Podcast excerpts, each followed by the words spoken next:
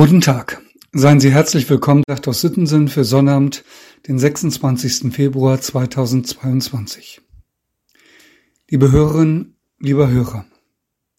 Jeder von uns denkt wahrscheinlich an das, was in diesen Tagen in der Ukraine passiert. Seit dem Ende des Zweiten Weltkrieges hat es das nicht gegeben. Ein Angriffskrieg auf europäischem Boden. Russland überfällt seinen Nachbarn. Nachdem es lange beteuert hatte, die Armeen seien nur zu Manöverzwecken an der Grenze. Nachdem Wladimir Putin immer wieder gesagt hatte, sie dienen nur der Verteidigung. Heute wissen wir, dass er gelogen hat. Er hat unseren Bundeskanzler, unsere Außenministerin, er hat die ganze Welt angelogen. Haben Sie seine Drohung gehört? Wenn jemand sich einmischt, wird das Konsequenzen haben, die Sie noch nie erlebt haben. So ungefähr hat er gesagt. Das ist zum Fürchten. Ich jedenfalls bin nicht frei von Furcht, wenn ich so etwas höre. Und ich sehe die Bilder von den Menschen in der Ukraine. Sorge und Furcht auf ihren Gesichtern. Wie soll man in der Nachbarschaft eines solchen Landes leben, das einfach über Nacht alle Versprechen bricht und seine Panzer losfahren lässt? Ohne Rücksicht auf Verluste. Mit einer Grausamkeit und Kaltblütigkeit, die ihresgleichen sucht.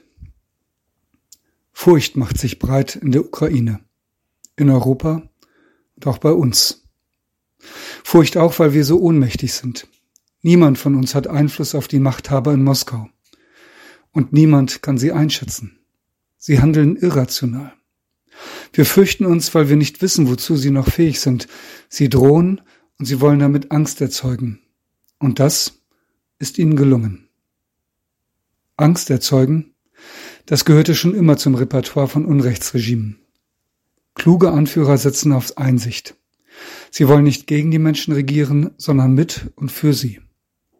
Diktatoren und Autokraten setzen auf Angst. Der Herr ist mein Licht und mein Heil, vor wem sollte ich mich fürchten? Das ist die Losung von heute. Der erste Satz aus Psalm 27. Der Herr ist mein Licht und mein Heil, vor wem sollte ich mich fürchten? Das ist eine enorm politische Aussage sagt der Beter doch, du, wer immer du bist, du kannst mir keine Angst machen. Gott ist stärker. In der Nacht auf Dienstag begann Putin seinen Krieg. Am Nachmittag habe ich mit unseren Konfirmandinnen und Konfirmanden darüber gesprochen. Unser Thema sind zurzeit die zehn Gebote. Welche der zehn Gebote werden gerade übertreten, habe ich gefragt. Die Antworten kamen schnell. Du sollst nicht töten, Du sollst nicht stehlen. Du sollst nicht lügen, also falsch Zeugnis reden. Du sollst nicht begehren deines nächsten Haus noch alles, was sein ist. Und einer sagte, Putin übertritt eigentlich auch das vierte Gebot, denn hätte er die Väter und Mütter in Russland gefragt, sie hätten ihm wohl gesagt, dass sein Krieg nicht recht ist. Eines fehlt meiner Meinung nach, das erste. Ich bin der Herr dein Gott. Ich weiß nicht, wie die Götter der Machthaber in Moskau heißen. Sie mögen viele Namen haben, ihre Götter. Machthunger, Habgier, Eitelkeit und Stolz. Woran du dein Herz hängst, das ist dein Gott. Ich weiß nicht, woran sie in Moskau ihr Herz hängen. Ich weiß aber, woran ich mein Herz hängen will. An den Gott, der Himmel und Erde geschaffen hat und seinen Sohn Jesus Christus. Und ich bitte meinen Gott, dass er meinen Glauben stärke dass er mein Leben licht und hell macht. Und wenn ich Angst habe, und das hat ja jeder von uns, dass ich mich nicht fürchten muss, weil ich weiß, der Herr dieser Welt ist mein Gott, vor wem sollte ich mich fürchten? Liebe Hörerinnen, lieber Hörer, viele fragen sich im Moment, was können wir tun angesichts des Unheils in dieser Welt? Meine Antwort, mutig für den Frieden eintreten, wo immer das möglich ist. Und wir können beten.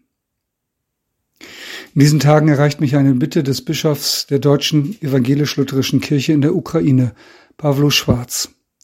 Er bittet um unsere Fürbitte. Er schreibt, Betet, dass der Herr den Gläubigen Kraft verleiht, nicht der Panik zu erliegen und anderen zu helfen und die zu trösten.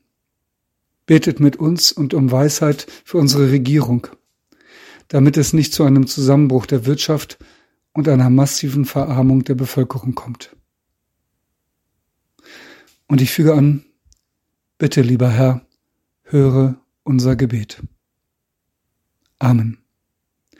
Mit einem herzlichen Gruß in jedes Haus, ihr Andreas Hannemann.